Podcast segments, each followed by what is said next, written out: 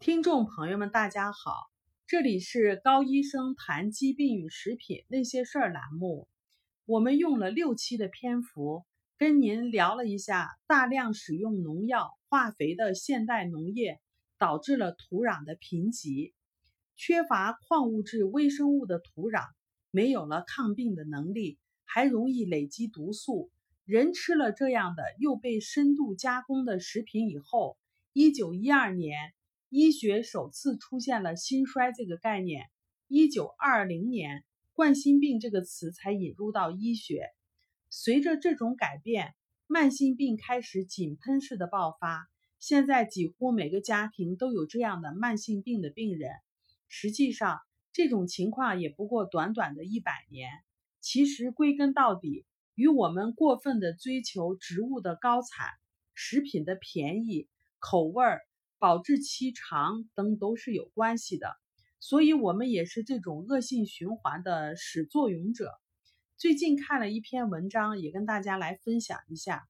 这篇文章讨论的是在解决温饱之后，食物价格过低所带来的廉价食物综合征，比如肥胖率的飙升、食物浪费严重、畜禽疫病突出等问题。文章先以美国为例，引用了美国《时代周刊》的一篇文章，文章的名字是《便宜食物的真正的代价》，揭示了美国农业虽然产量惊人，带来了廉价的食物，却让土壤和自然环境付出了高昂的代价，包括农田由于过度种植遭到了侵蚀，追求家畜。高产量而兴起的规模化、过密化的养殖，使得疫病频繁的发生；过度使用抗生素，使得畜禽抗药性大增；大规模的追求农业现代化，也带来了大量的能耗，加剧了全球气候的变暖等等。不仅如此，美国人肥胖率近年来飙升并居高不下。因为肥胖而带来的社会成本，每年要高达一千四百七十亿美元。美国环保科学家联合会的古利安·谢尔曼说：“我们的廉价食品正在毁掉土壤、环境以及人类自己。其实我们国家也是如此。现在国人成人超重率为百分之二十二点八。”肥胖率为百分之七点一，两者相加已经超过了总人口的四分之一，估计人数分别为两亿和六千多万。十年间，中国成人超重率上升了百分之三十九，肥胖率上升了百分之九十七。近五年来，城市儿童肥胖率增长是百分之一百六十。农村儿童肥胖增长率是百分之四百，肥胖是所有慢性病之源。廉价粮食还导致了每年平均浪费粮食八百五十亿公斤，算起来等于消费了一亿亩耕地。农药和化肥的使用已经使我们忘记了传统农业原本的样子。最近刚好看了美国的一个纪录片。讲述的是一对农业的门外汉，借助了专家网络的力量以后，把一个贫瘠的土地归还到它原始的模样，让它有机良性循环起来，农场里的生物互惠互利，达到了可持续化的发展。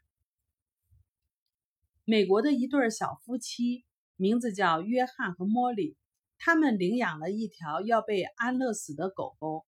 他们跟狗狗承诺要养它到老，但是这只狗狗呢是一个馋人的家伙，只要家里头没有人，它就会狂吠不止。结果邻居频繁的投诉，房东强迫他们搬家。小夫妻俩想着，即使搬到别处也会招人投诉的。其实他们早就有一个想建一个梦想农场的想法，结果他们通过集资。买了一个占地两百英亩的农场，他们的梦想是建一个有果园、有花园、有动物、不使用农药化肥的农场。结果现实是非常骨感的，到了农场了以后，他们才发现土壤是死的，贫瘠、盐碱、沙土化，锄头都挖不动。他俩一看就傻眼了，不知道该如何让土壤恢复到它的生机。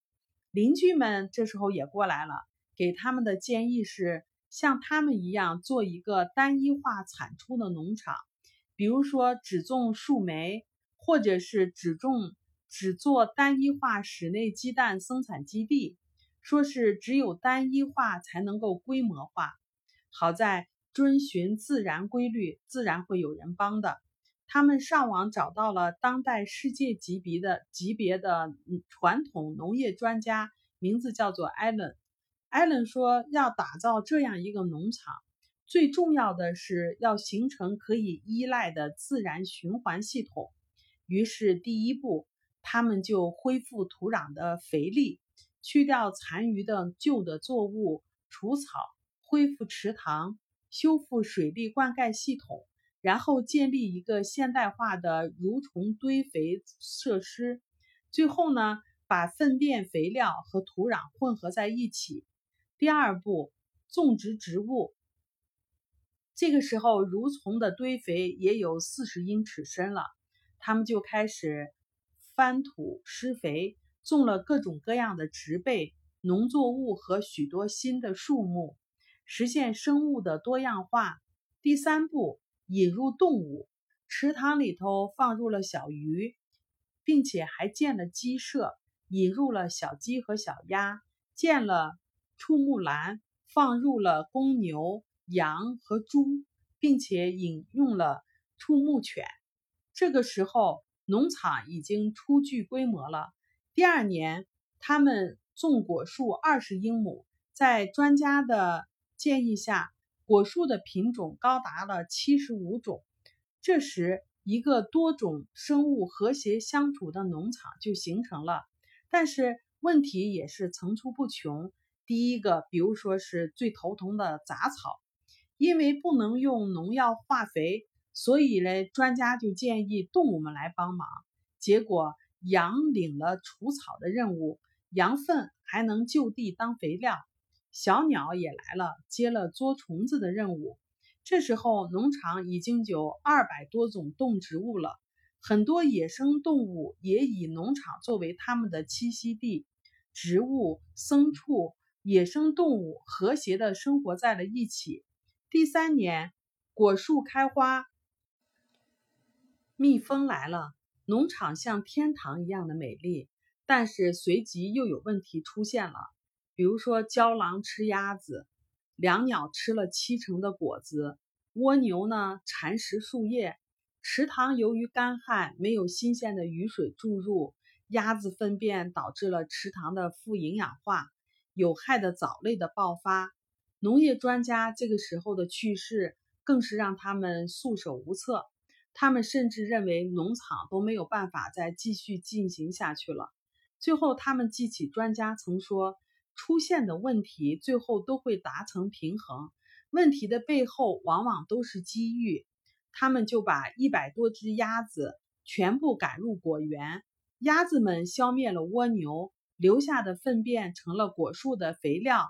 鸭子粪便不排在池塘里了以后，池塘的富营养化也就解决了。鸡也加入了消灭苍蝇幼虫的队伍，许多问题这个时候迎刃而解。他们总结到：每碰到新的问题，就往回退一步想一想，总是会有答案的。